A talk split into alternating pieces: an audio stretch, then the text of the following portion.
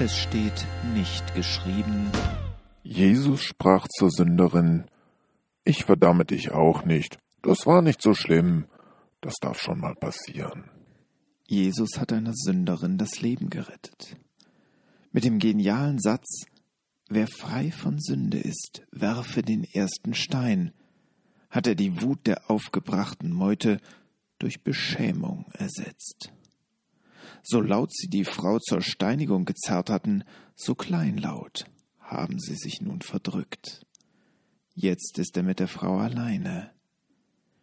Jesus verdammt die Sünder nicht. Da ist diese Stelle ganz klar. Da ist das ganze Neue Testament klar, und an diesem Punkt enden die meisten Andachten zu der Bibelstelle und lassen uns gedanklich ergänzen, was aber nicht in der Bibel steht, dass Jesus auch die Sünde nicht verdammt. Doch das tut er. Und Jesus sprach, So verdamme ich dich auch nicht. Geh hin und sündige hinfort nicht mehr. Johannes 8, Vers 11 dass Jesus begnadigt. Er war frei von Sünde und hätte den ersten Stein werfen dürfen, hat offenbar nichts damit zu tun, dass er ihre Tat nicht als Sünde einstuft.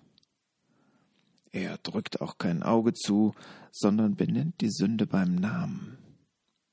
Er versucht nichts zu entschuldigen, spielt es nicht herunter und tut es nicht als erlaubten Ausrutscher ab.